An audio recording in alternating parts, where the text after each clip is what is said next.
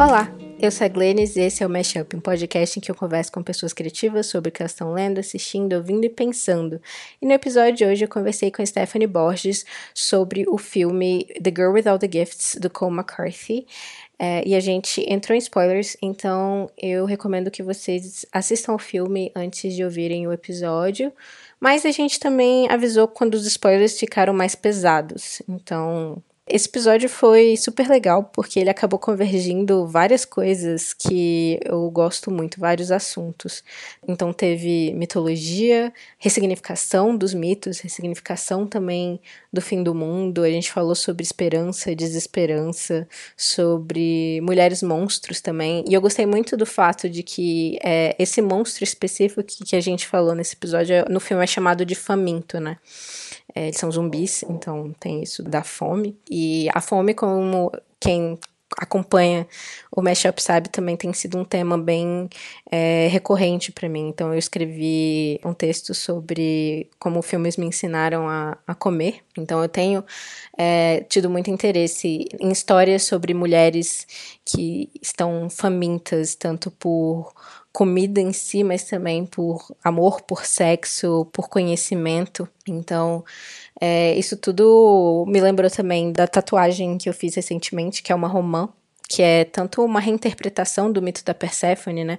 No mito da Perséfone, ela é a filha da deusa da fertilidade e da colheita, Deméter, e quando ela vai pro submundo com Hades, a mãe dela fica tão desesperada que ela acaba com todas as colheitas. Os humanos começam a passar fome, né? E nisso, Deméter vai falar com Zeus e eles fazem um acordo para que a Perséfone ficasse parte do ano com Hades no submundo, porque ela tinha comido a comida é, do submundo, que, que, no caso tinha sido a Romã, e parte do ano com a mãe dela na Terra. E aí, assim, se explicam as estações do ano. E eu sempre gostei muito dessa história e eu gosto muito da interpretação em que a Persephone foi pro submundo porque ela quis, ela pulou no buraco e ela foi atrás de coisas sombrias é, e comeu a Romã porque ela queria ficar lá, né? Porque nas versões mais patriarcais dos mitos, Perséfone é sempre raptada, né? É, é o rapto da Perséfone, ela é então enganada para que ela coma a, a comida do submundo e ela também é puxada pela mãe dela de volta. Então nunca parece que ela faz nenhuma escolha por ela mesma. Então eu gosto da versão do mito em que ela ela tem alguma agência. Então, a ideia é que Persephone come o fruto porque ela quis e porque ela tinha interesse né, nessa escuridão. E aí é isso. É... Acabou que foi isso. É... Esse episódio acabou sendo essa grande convergência de assuntos que eu gosto muito. É, e trazer tanto o meu interesse por, por mulheres monstros como mulheres famintas numa coisa só foi meio que um fechamento de um ciclo, assim, para mim. Então, eu espero que vocês curtam o episódio e vamos lá.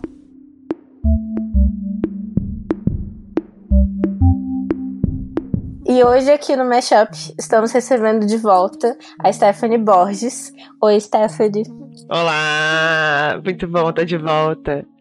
E, e eu escolhi pra gente conversar sobre hoje o filme The Girl with All the Gifts, é, que foi dirigido pelo Cole McCarthy e é baseado no livro do Mike Carey. Antes de começar a conversa, queria explicar um pouquinho sobre o que, que é esse filme e por que, que eu pedi para Stephanie assistir e vir conversar comigo sobre ele.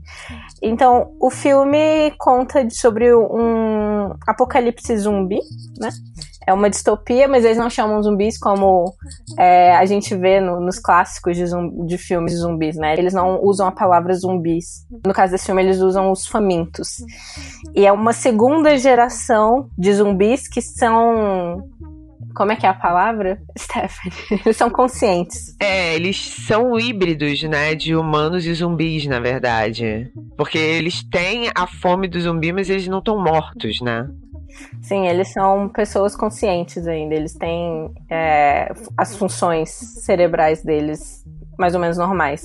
E aí a história conta dessa, dessa menina, Melanie, que é uma menininha negra que tá vivendo nessa base militar, onde ela e outras crianças como elas ficam presas e são educadas, né, de certa forma, por esses militares. E aí coisas começam a acontecer.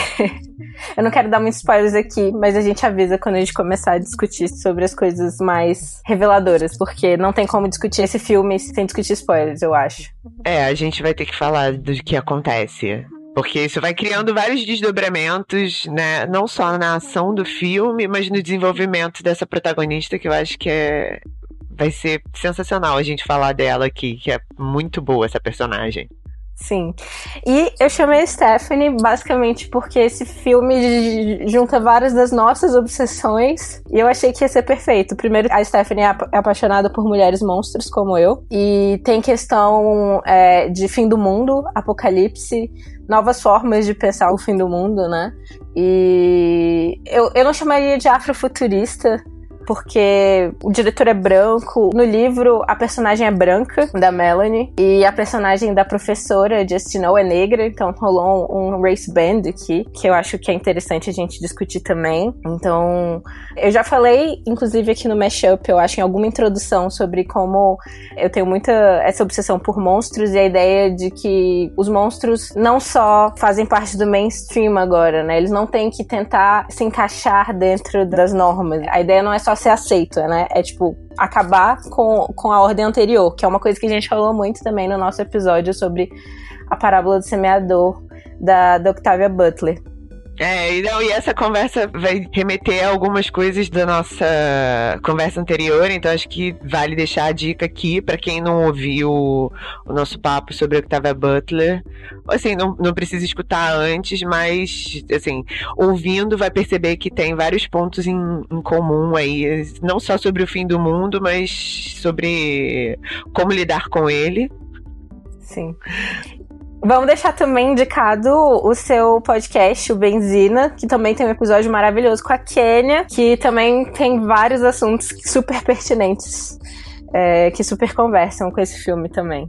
Pois é, a gente lá no Benzina tem falado muito sobre o fim do mundo e sobre maneiras de pensar, né? Que mundo é esse que tá acabando e que mundo a gente quer construir a partir do final desse. Então, para quem se interessa mais sobre descolonização e outras formas de pensar, fica a dica para ouvir lá também. Sim. E a Stephanie é podcaster, escritora, poeta, tradutora, várias coisas Monstra. vão atrás. Monstro.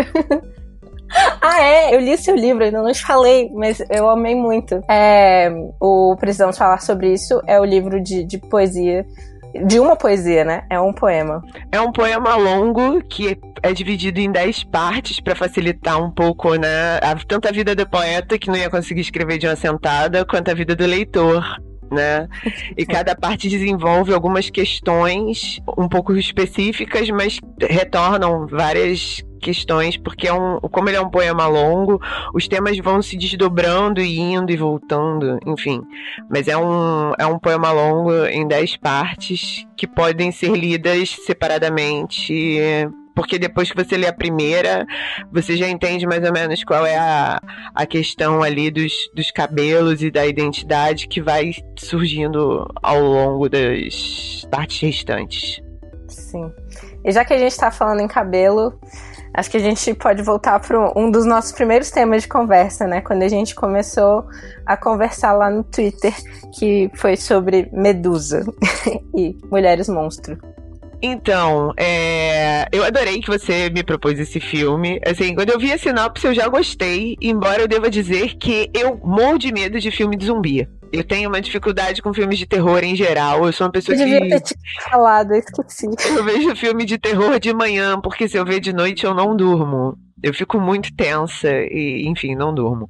Mas é muito curioso porque o filme começa justamente com aquela menininha encarcerada e ela é toda gentil, né? A, a, atriz que eles escolheram, ela é muito boa, ela tem um olhar meigo, enfim. E aí você vê aquela criancinha assim, tipo, toda amarrada, toda cerceada, e a maneira como os humanos reagem a ela. E você fica, gente, tem alguma coisa muito bizarra aqui. E o filme começa justamente com ela na sala de aula e ela pede para a professora contar uma história. E aí quando ela pede para a professora contar uma história, ali você já tem assim um pequeno status de humanidade, né? Uhum. De, tipo, ela quer ouvir uma história. Ela quer alguma coisa que encante ela de alguma maneira. Que lembre ela de uma realidade possível fora daquele encarceramento. E aí, a professora conta um mito grego. E conta justamente a história da, a história da Pandora e da caixa de Pandora. Eu já achei maravilhoso porque mitologia é uma das minhas piras. Eu comecei, sei lá, lendo mitologia grega e fui pesquisando outras, né? Mitologia nórdica, mitologia celta. Aí depois eu me liguei que, assim, sendo uma mulher negra, eu não manjava nada de mitologia urubá, por exemplo. E aí fui resolver essa vergonha na minha vida, correndo atrás de ler os Itãs, que foi uma coisa que mudou totalmente a minha percepção das religiões de matriz africana e entrou no meu processo do livro né?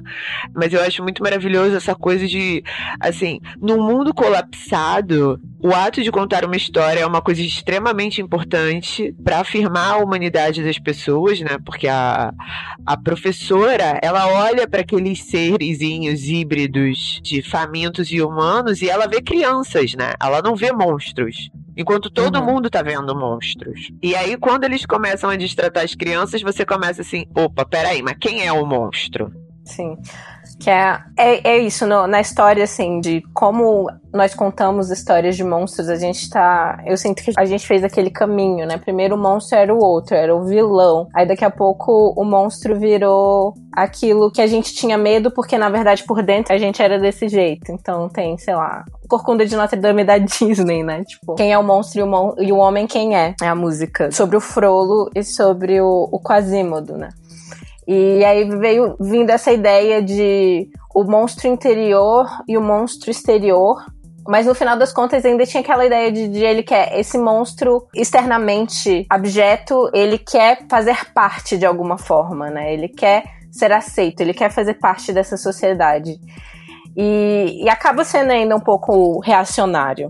E aí o que eu acho muito bom nesse filme é justamente a ideia de que não, eu não preciso me encaixar nessas regras que vocês impuseram antes. A gente pode criar novas formas de viver.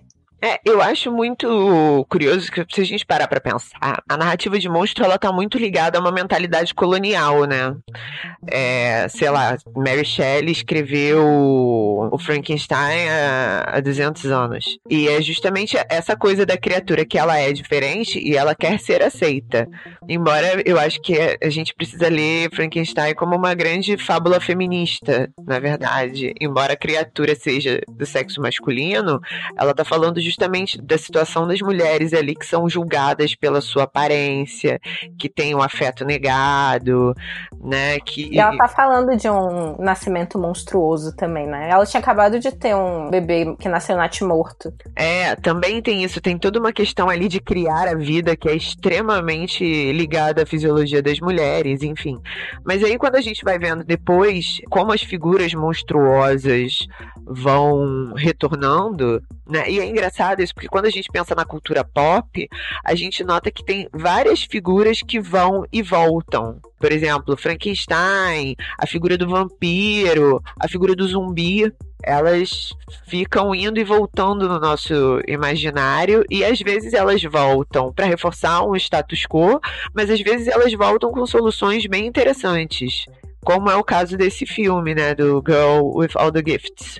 Mas, é, falando da Medusa, recentemente eu li um quadrinho muito bom da Emil Ferris, uma das ganhadoras recentes do Prêmio Eisner, que é um dos principais prêmios de quadrinho internacionais que se chama justamente Minha Coisa Favorita é Monstro. É um quadrinho incrível. A Emil Ferris ela trabalha desenhando tudo com caneta esferográfica. É um trabalho de arte primoroso, tudo na rachura.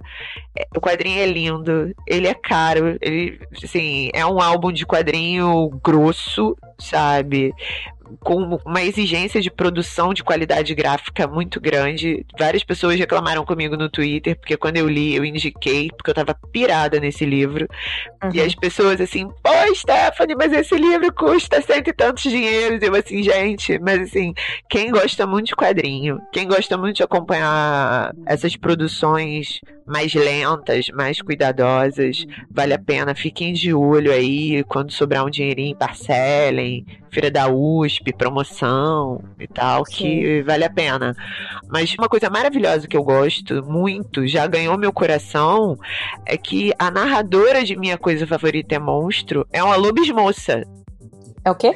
É uma lobismoça, é uma menina ah! que vira um lobisomem. Amo.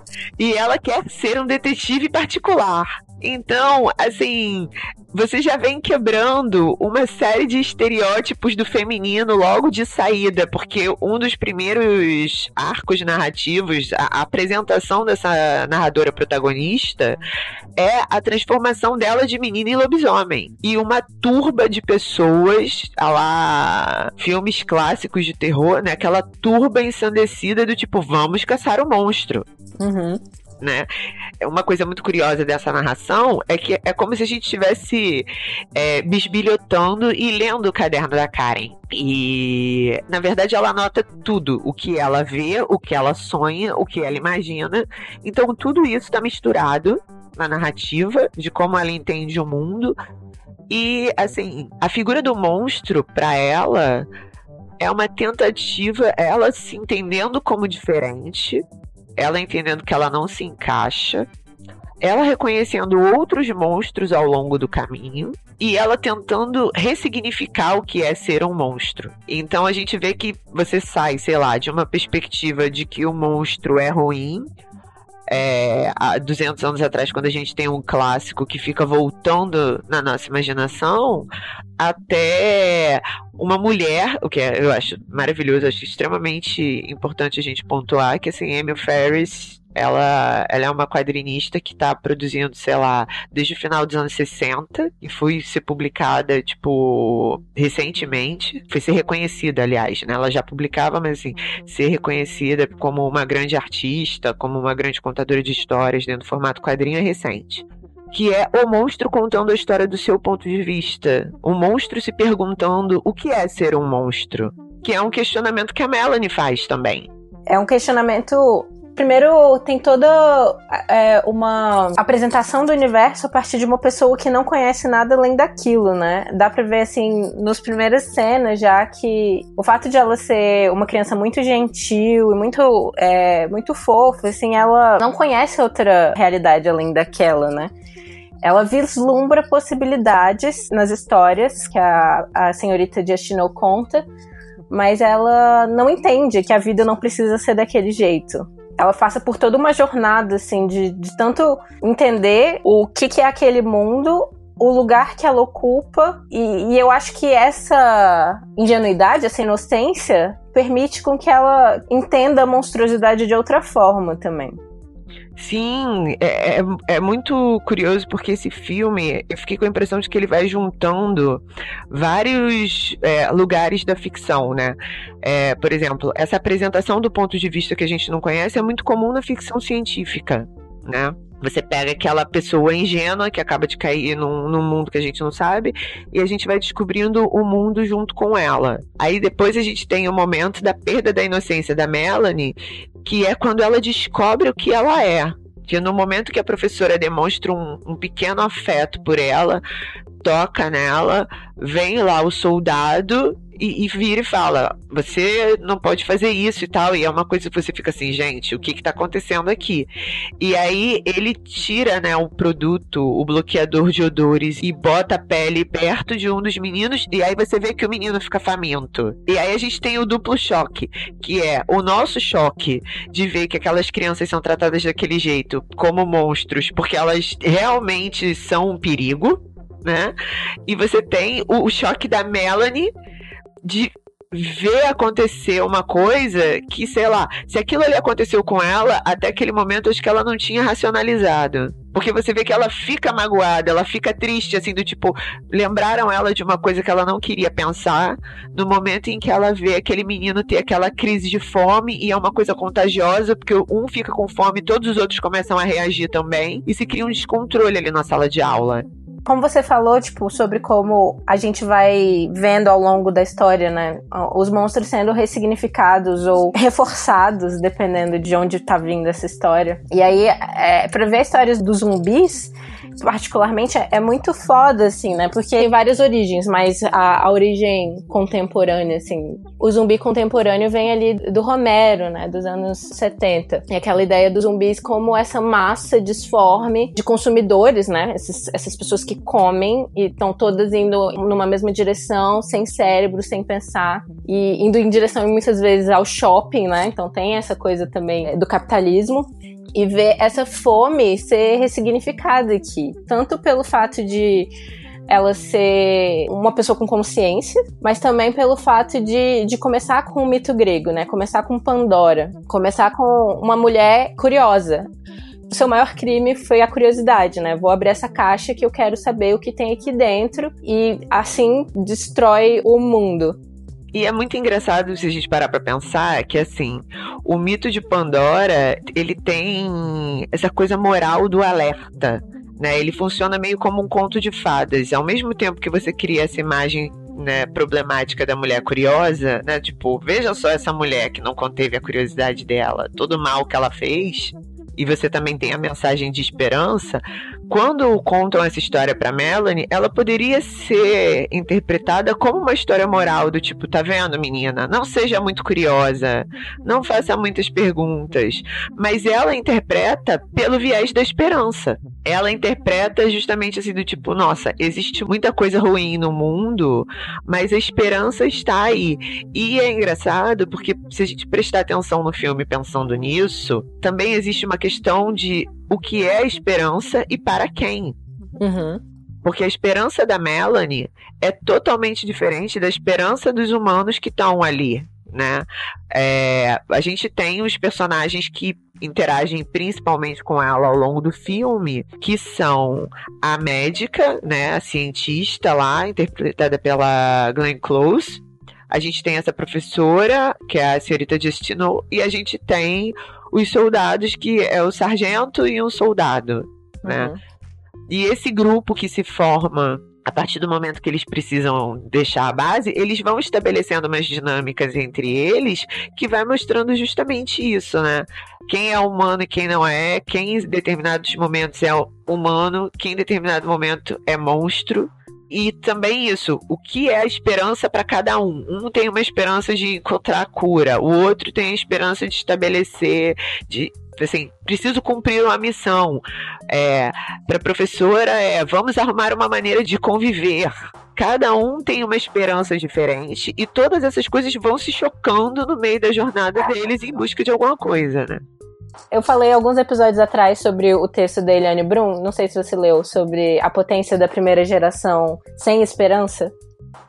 Não, mas eu tenho pensado muito nessa coisa da esperança e me identifico com essa ideia da potência de não ter esperança, porque a esperança é o que faz a gente agir, né? Assim, a esperança, aliás, ela, ela pode fazer a gente agir ou ela pode fazer a gente ficar esperando que as coisas se resolvam. Exatamente. É sobre isso que ela fala. É sobre a nova geração, a geração Z, depois da minha, é, em que as crianças estão lutando contra o colapso né, do, do mundo, do, com as, as mudanças climáticas, etc. E como essas crianças, para elas, a esperança não é importante. Quem tem esperança é justamente os adultos que estão não fazendo nada, porque eles acham que vai ficar tudo bem no final, eles são completamente complacentes. Então, e isso volta para nossa conversa sobre a parábola do semeador, que é um dos conflitos geracionais lá da protagonista com o pai dela, que é o pastor, né? O pai dela é o cara que fica esperando que o mundo volte a ser como antes, do tipo, Deus vai nos ajudar, os governantes vão fazer o melhor, Exato. E assim, só, a coisa só piora e ela fica. Precisamos agir, precisamos fazer alguma coisa. E isso também é uma coisa que retorna nesse filme de uma maneira bem sutil também. Que é a questão do alguma coisa precisa ser feita, o mundo não pode continuar como está, mas o que nós vamos fazer? Exato. E a gente parte muito do princípio, é, pelo menos a primeira vez que eu assisti, era isso, né? Tipo, a gente tem que salvar o mundo. Salvar o mundo é salvar a humanidade. A primeira vez que eu assisti, eu não percebi que eu tava com essa mentalidade. Mas era essa mentalidade. Por isso que é tão é, surpreendente no final, né? Tipo, salvar o mundo não é necessariamente salvar a humanidade. Então, mas eu acho curioso, hoje quando eu estava vendo o filme, é, eu me lembrei, eu tô muito encantada por um livrinho chamado Ideias para Adiar o Fim do Mundo, do Ailton Krenak. Eu ouvi o Krenak falar na Festa Literária Internacional de Paraty e desde então eu estou recomendando o livro dele para todo mundo porque foi uma das coisas mais preciosas que eu li recentemente que ele fala o seguinte: que primeiro a gente precisa reconhecer que a humanidade se descolou completamente de ser parte do planeta. Né? A humanidade se colocou num status separado, se deslocou da natureza, né? se colocou numa posição hierárquica que permite que a gente veja tudo como algo explorável, seja, sei lá, a natureza, os animais, tudo isso. A gente não se pensa mais como parte das coisas. E aí a gente tem uma questão da hierarquia das vidas, em que você tem, sei lá, pessoas negras, indígenas, que são pensadas como sub-humanos. Né?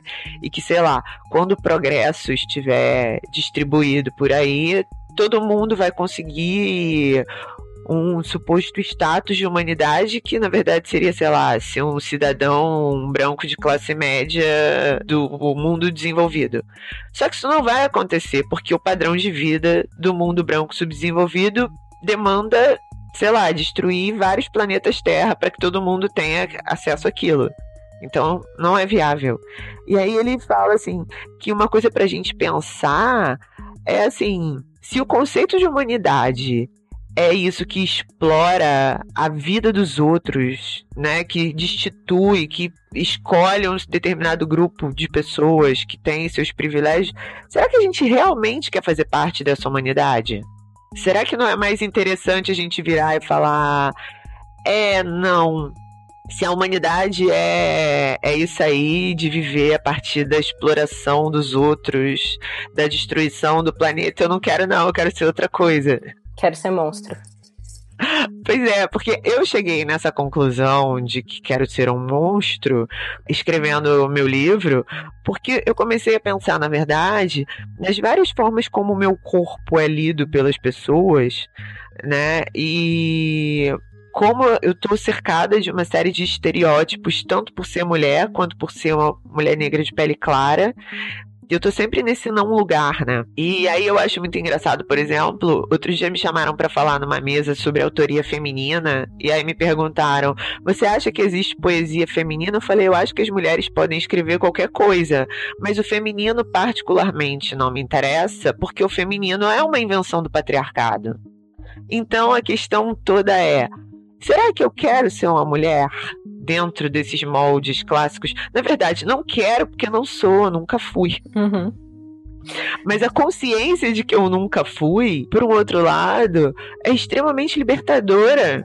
Entendeu? Porque, assim, ao mesmo tempo que, sei lá, eu performo feminilidade e isso me dá alguns privilégios, por outro lado, eu não tô nem um pouco interessada em certas imagens do feminino como delicado, ou com a ideia de que uma mulher negra é, sei lá, subalterna, subserviente, e se ela não é assim, rapidamente ela é agressiva, uhum. sabe? Assim, eu não sou nem uma coisa nem outra, gente. Eu muitas coisas ao mesmo tempo.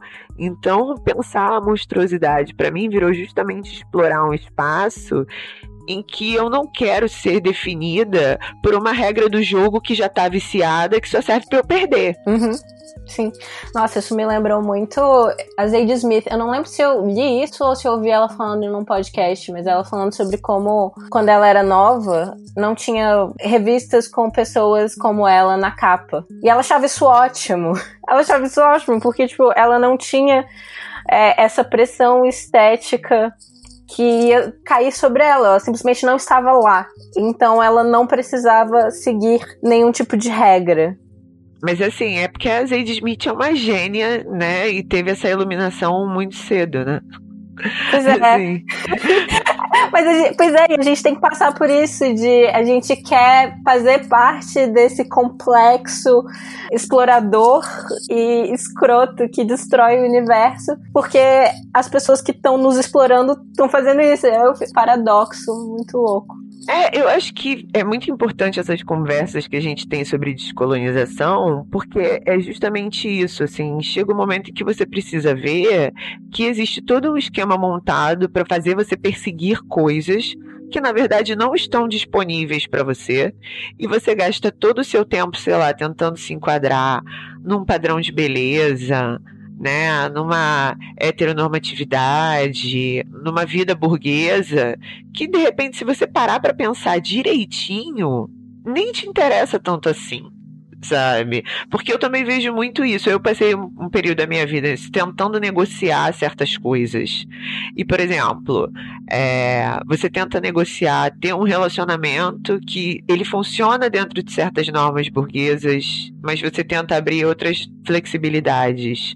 Uhum. Mas o modelo de amor que você tem, de relação, ele vem totalmente desse amor romântico, desse. Então tem áreas que, sei lá, você precisa admitir o seguinte: não temos um mapa de como seguir essa relação, não temos um mapa de como viver esses afetos dentro de todas as histórias de amor que a gente está acostumado a ver. Então, você admite isso e tudo bem, e vai na tentativa e erro, ou você, sei lá, fica ali tentando se conformar e sofrendo, sabe? Eu acho que é meio libertador também você olhar e falar: pode ser o caminho mais difícil? Pode, mas às vezes é mais tranquilo aceitar que você vai pelo caminho mais difícil do que ficar, sei lá, se mutilando para pertencer a uma coisa que nem é para você. Perfeito. Eu acho que isso. Agora a gente pode dar o grande spoiler, então. Sim. Sobre o que acontece no final. Você quer falar? Esse é aquele momento que as pessoas podem, tipo, pausar e ver o filme, né? Voltar depois. Mas, enfim, o que acontece e que eu achei sensacional é ao longo do percurso a Melanie vai passando por várias experiências e ela começa a observar como o mundo está se conformando e isso na direção de arte eu acho maravilhoso porque a gente tem sei lá você vê por exemplo cidades inteiras em que a natureza está dominando de volta né? Você tem as árvores crescendo no meio do concreto, você tem trepadeiras, enfim, os animais dominando aquilo ali. Tem uma conversa que eu acho muito muito forte da médica com ela, que a médica conta assim do tipo, ah, aí nós chegamos em algumas cidades e tinham bebês que estavam vivos, mas eles tinham sido infectados pelo fungo, né? Porque a mutação é causada por um fungo que, segundo eles, tipo, nos seres humanos normais, contamina o cérebro, né? A partir da, da mordida e causa a transformação no zumbi.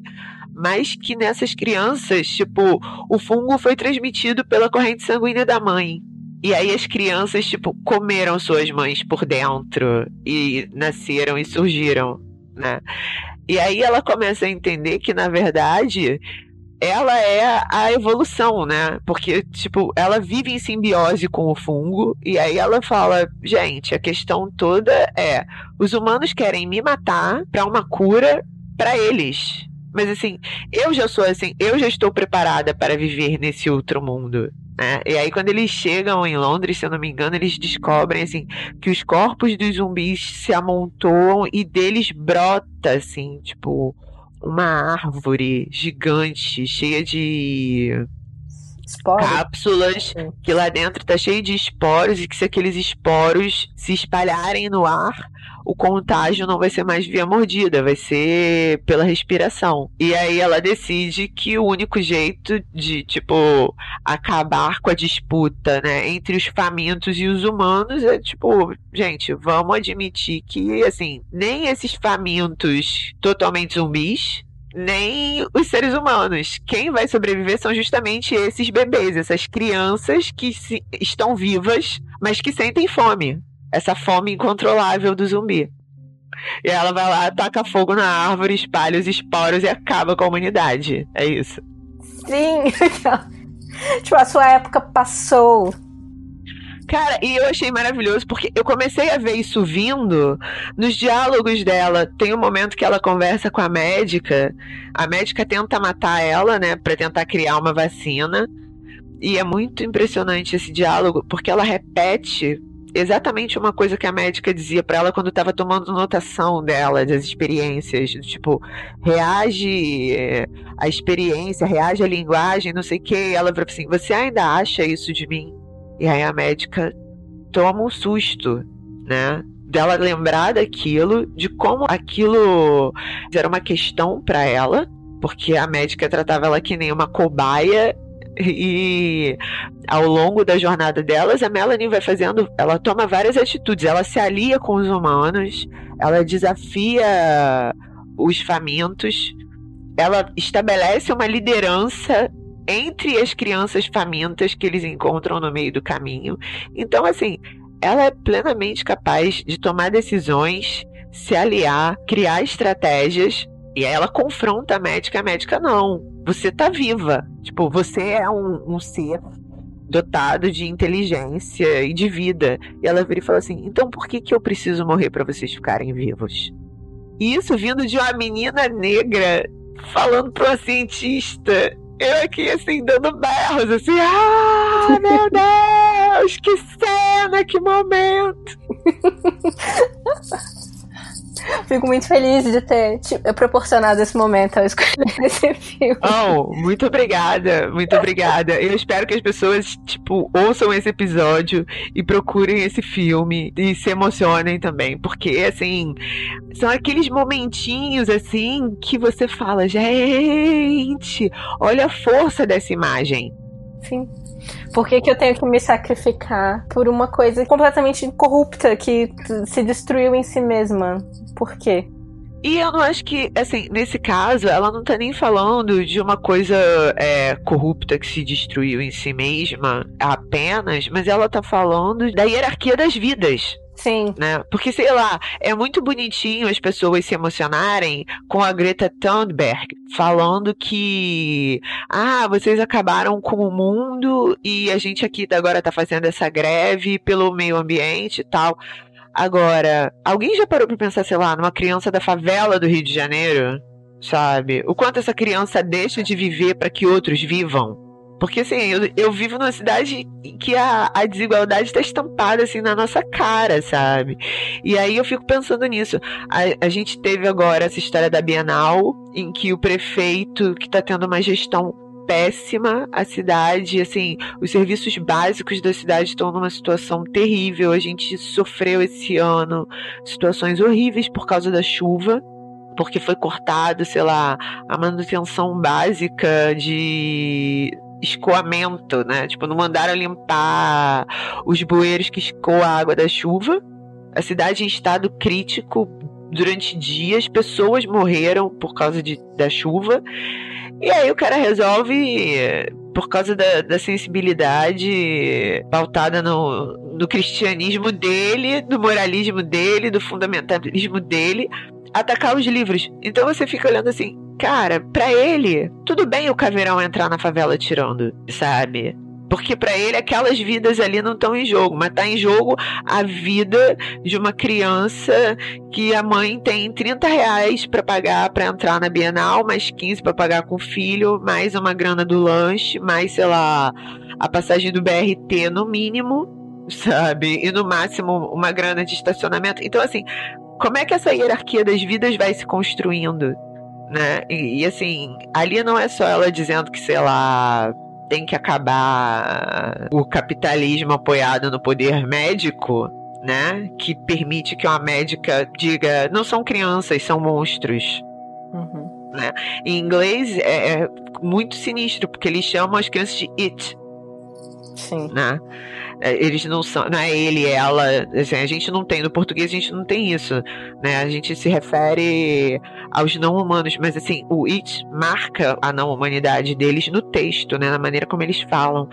É assim, tipo, não é só essa aliança entre o militarismo, o capitalismo e o poder médico que precisa acabar, mas precisa acabar essa ideia de que para alguns viverem, os outros têm que morrer toda a ideia também de conhecimento que é passado, que a gente vê ela reproduzindo assim coisas que os soldados falavam.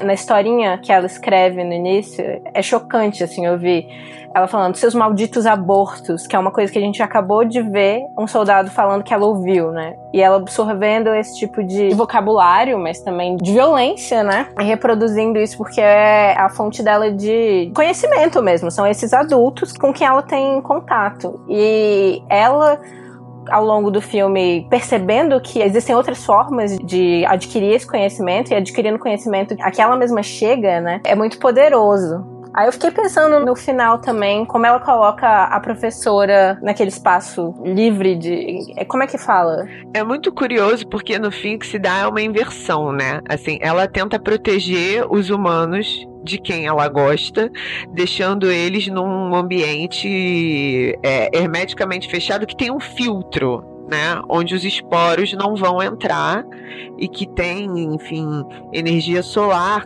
O lugar tem uma certa autonomia, né? É um, um bunker barra laboratório. Né? E aí ela larga eles lá e vai lá soltar os esporos. E aí o soldado vem, né, e reclama com ela, por que, que você fez isso e tal. E aí é justamente o momento que ela vira e fala: o mundo não é mais de vocês.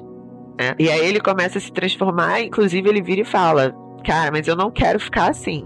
Então você me mata, né? Mas a professora fica lá naquele bunker e aí você tem uma inversão, né? Antes ela era encarcerada e no fim ela acaba encarcerando a professora como uma relíquia. E a professora, que era a única pessoa que enxergava que havia humanidade naquelas crianças híbridas, que elas podiam não ser totalmente humanas, mas elas também não eram monstruosas, ela acaba virando elo de transição, porque ela é a pessoa que vai passar o conhecimento para eles, ela conta a história para eles então é ela que vai dar a eles o conhecimento para eles se conectarem com a humanidade boa que eles têm, que é a esperança, que é a capacidade de compartilhar conhecimento, que é contar histórias, tudo isso, né? Sim. Eu fico pensando nessa imagem no livro que eu não li, mas que é invertida, né? Como eu falei antes. É uma professora negra. E aí eu fico pensando, tipo, que é meio, meio assustador, assim, ver é, essa imagem de uma mulher negra presa. Assim, passando conhecimento que seria mais descolonizado do que se fosse uma pessoa branca. Mas eu, eu ainda fico meio desconfortável, assim, com essa imagem. Então, mas você tocou aí em dois pontos que é, esse romance, eu não sei, eu não sabia nem que era baseado num... Eu fui pesquisar o filme, né, no nosso papo, enfim... Mas assim, é dirigido por um homem né? Uhum. E tanto que você estava falando, sei lá, dessa questão de não ser afrofuturista, e realmente não é, porque não é porque a gente tem uma, uma protagonista negra que reinicia o mundo necessariamente vai ser, mas provavelmente você tem aí, tipo, um escritor homem branco e um diretor homem branco. É, acabei de jogar aqui, o Mike Carey é um homem branco. O Google acabou de me avisar. Então, assim, é, eu acho que, inclusive, embora a Melanie ser uma menina negra crie imagens extremamente potentes, porque, enfim, é impossível para mim ler esse filme sem fazer uma leitura racial dele, em certos aspectos. Por outro, rola uma situação que é ela não é intencionalmente marcada pela questão da raça. Né? Assim, existe uma confluência entre uma menina negra já ser vista como uma sub-pessoa, né? Ela, ela é uma cidadã de segunda classe, enfim, e isso coincidir com a monstruosidade dela. Né? São duas coisas que estão se juntando ali na leitura que a gente faz do corpo dela, entendendo isso politicamente, e a história da personagem. Né? Agora, você vê que não existe uma questão racial, porque, por exemplo, você não tem nenhuma tensão com o soldado negro ali. Ela não desenvolve nenhum elo especial com aquele soldado negro. Então, essa questão racial, na verdade, passa batida. É a gente que vai ressignificando isso. A gente vai fazendo essa leitura. Por exemplo, um dos livros que eu li recentemente que me deixou completamente enlouquecida e que também discute muito essa questão do status da humanidade e dos futuros possíveis e de que o futuro não é possível com a humanidade como a gente entende ela, é o Despertar da Octavia Butler, que é o primeiro livro da trilogia Xenogênesis, que parte da seguinte premissa: teve a terceira guerra nuclear, os alienígenas chegaram, pegaram os poucos seres humanos que sobreviveram, colocaram em hibernação e deixaram a Terra se recuperando durante 250 anos. E aí um dia eles acordam a mulher negra e falam: Ó, oh, você, a gente resolveu que a gente vai reiniciar a humanidade e é você quem vai ajudar a gente a controlar esse processo. E aí ela tem uma série de questões, porque os aliens são totalmente esquisitos, eles parecem águas vivas gigantes. Então ela tem um estranhamento muito grande com eles, é uma coisa traumática. Eu acho isso maravilhoso, porque geralmente a gente vê filme de alienígena, ninguém fica traumatizado de ver um alien, tu já notou? A pessoa vê um alien e diz, ah, um alien. né? Tipo, a mulher vê um alien e vomita. Eu acho maravilhoso isso. Tipo, é um baque, é um transtorno, uma coisa assim, tipo. Porque ela fala, eu não consigo, eu não sei para onde olhar. E a criatura não tem olhos, na verdade, ela enxerga a partir de microfilamentos, tentáculos e não sei o que. Então, assim, é uma experiência super assustadora. Mas aí no fim, o que, que acontece? Ela vai fazer uma aliança com esses aliens, numa esperança assim de que ela vai retomar a Terra para a humanidade. E em vários momentos, a relação dela com os aliens vai trazendo essas perguntas assim: mas o que define a humanidade? O que é que você quer preservar da humanidade? Porque os aliens viram e falaram assim: olha, vocês não vão poder ter arma de fogo mais. Vocês não vão poder mais escrever. A gente vai alterar vocês geneticamente para que vocês não morram mais de câncer. Mas, por outro lado, vocês também não vão poder mais ter bibliotecas e vão, sei lá, usar. Todo conhecimento vai ser transmitido oralmente. E ela, ao mesmo tempo que ela consegue reconhecer que algumas dessas coisas são boas, Outras eu acho uma bosta. Uhum. Sabe?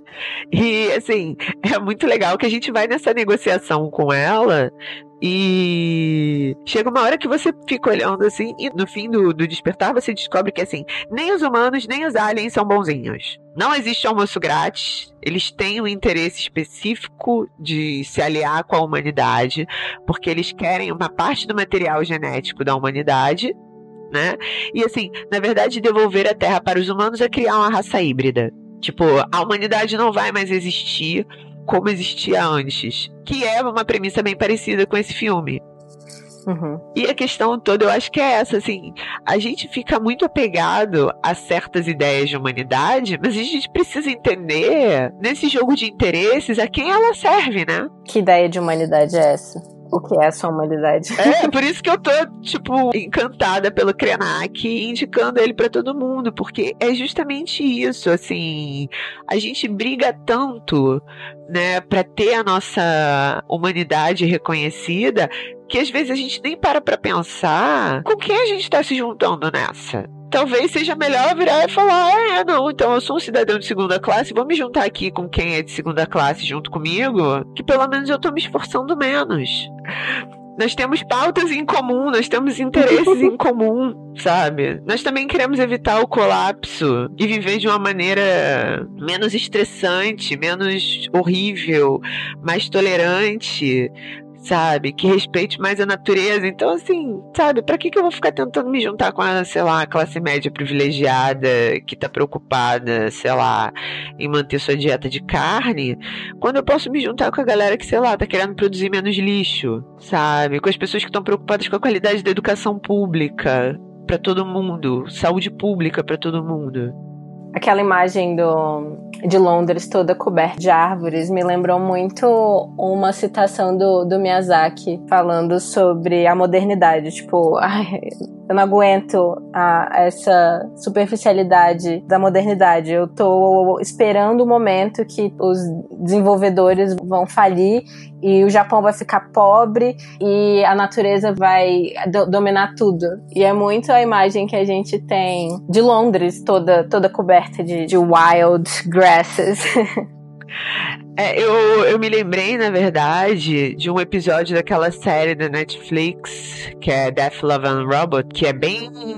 É bem ruim essa série. Ela é muito irregular. porque ela tem, sei lá, muitos episódios que repetem os tropes batidíssimos da imaginação colonizada e você fica, oh meu Deus, que preguiça. Mas tem dois episódios que eu amo muito, que eu, eu indico para as pessoas assim: não vejam a série toda, mas vejam esses episódios. Um deles se chama Zima Blue, que discute o status da humanidade a partir da capacidade de produzir arte. É maravilhoso. E aí conversa um pouco com o que a gente está falando aqui, de, por exemplo, quando a menininha chega lá e fala: Me conta uma história, sabe? Porque uhum. se você parar para pensar, né, é, o ser humano ele tem essa necessidade de produzir sentido. E aí tem um outro episódio muito bom que, se eu não me engano, se chama Três Robôs. E aí, esse três robôs é justamente três robôs de férias explorando as ruínas da humanidade. E aí, assim, é muito engraçado, porque são os robôs olhando assim, e eles estão numa cidade que é exatamente essa visão que tem de Londres, assim, o mato crescendo, as árvores tomando tudo, os restos de lixo, sabe? E aí, de repente, eles chegam num lugar assim que tá cheio de gatos. Então, assim, tipo, quem herdou a terra, sabe? São os robôs e os gatos. Ai, que maravilhoso.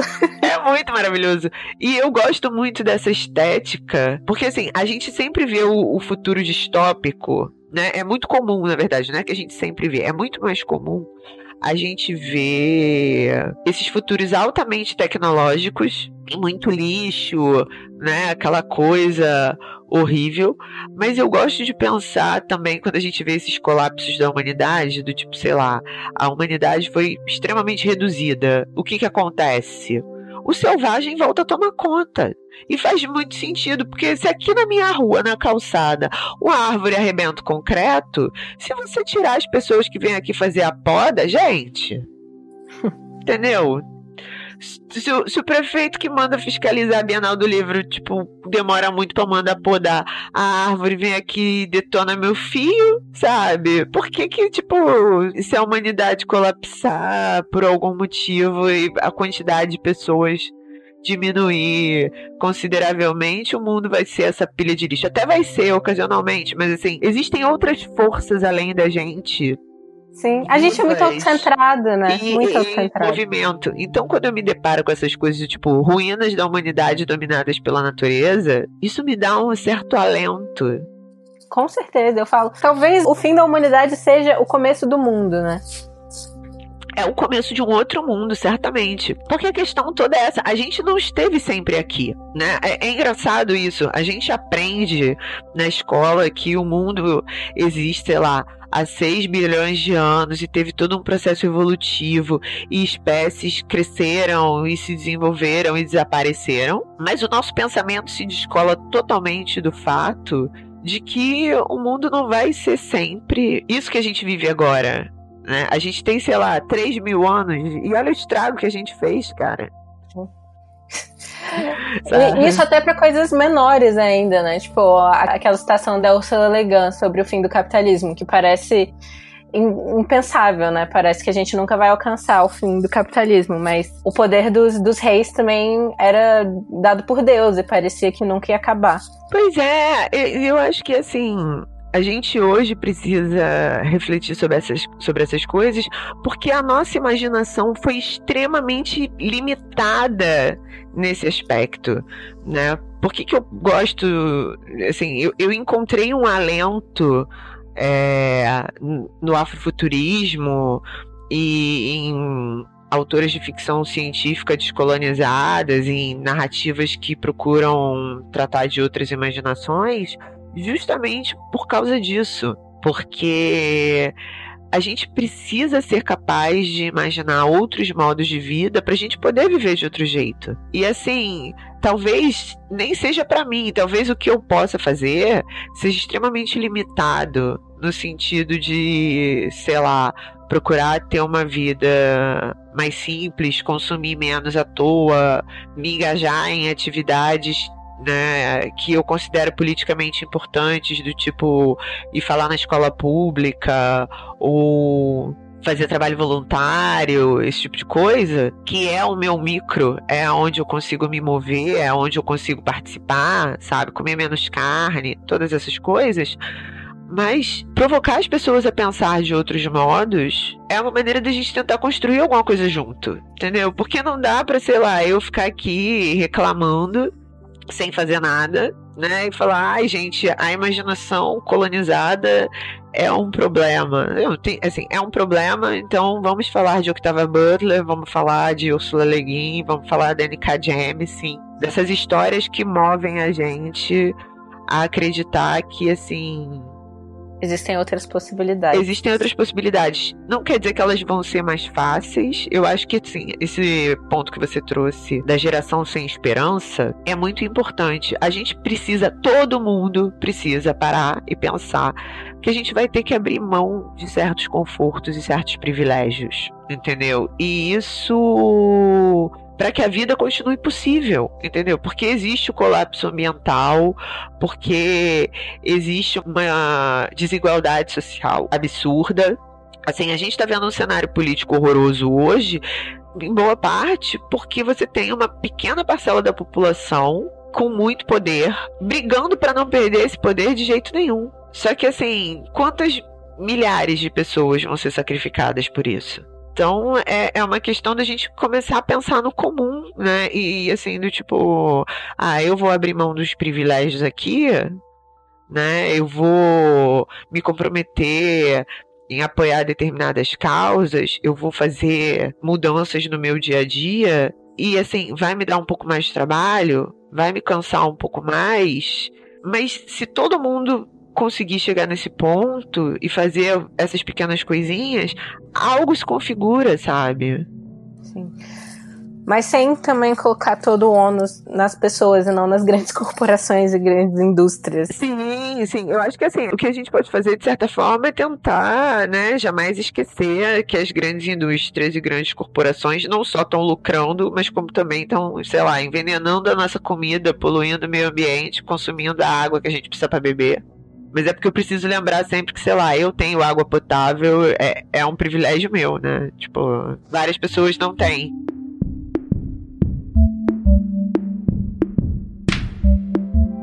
É, minha pergunta para você hoje é: você tem alguma rotina criativa, alguma mandinga, alguma coisa que você faz quando você quer se inspirar, quando você vai escrever?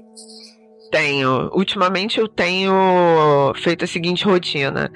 Eu caminho de manhã, eu acordo, tomo um cafezinho da manhã rápido, dou uma caminhada aqui pelo bairro, porque a vida de frila estava começando a me fazer ter dor de coluna. Então, caminhar foi uma maneira de me exercitar, não ficar sedentária. E aí, quando eu volto da caminhada, eu passo um café, sento e escrevo aquelas morning pages, que é tipo manter um caderninho com ideias e reflexões e ideias para escrever. Então, basicamente, o que eu faço é começar a minha manhã fazendo um pouquinho de exercício eu notei que eu tenho várias ideias durante a caminhada.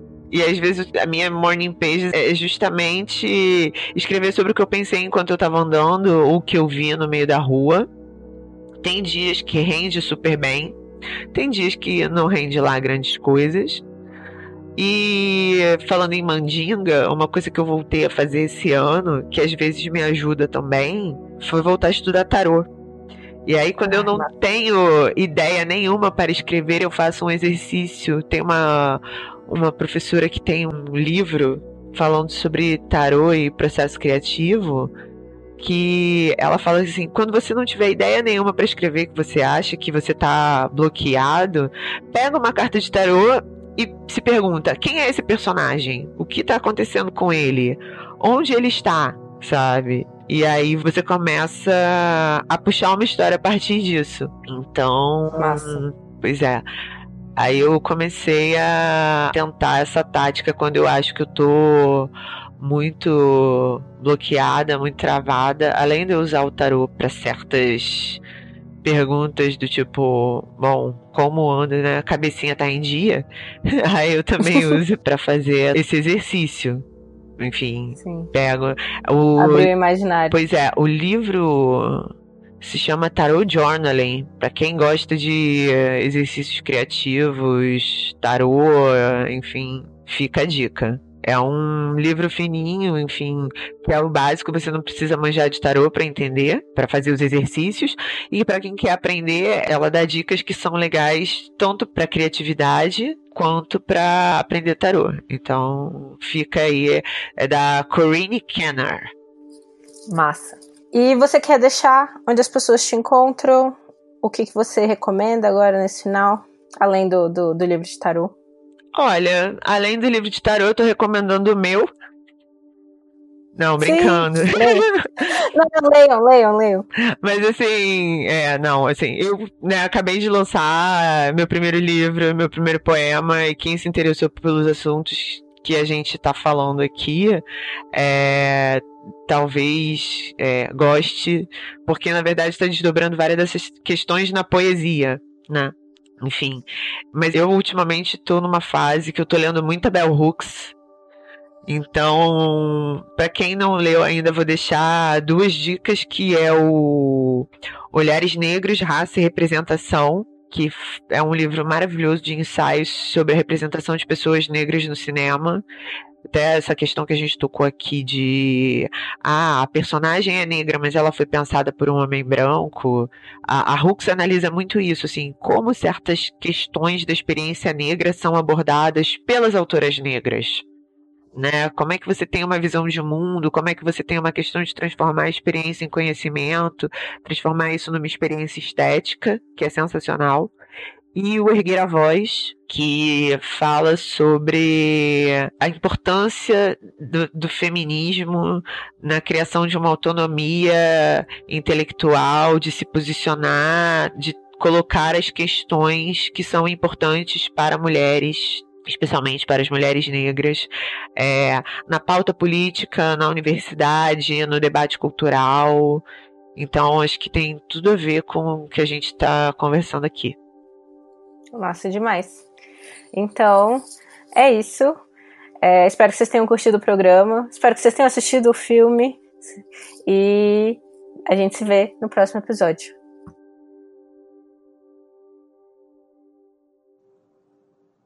O Mashup foi criado e é produzido por mim, Glennis Cardoso, editado pelo Ícaro Souza, e as músicas são do Poddington Bear e In Love with the Ghost. Vocês podem encontrar o Mashup no Instagram em mesh.up e no Twitter com mesh underline up. E a gente também tá no Facebook, procurem lá, Mashup. E eu também estou disponível em todas as redes sociais se vocês quiserem vir conversar. Eu sou Glennis AV, tanto no Twitter quanto no Instagram.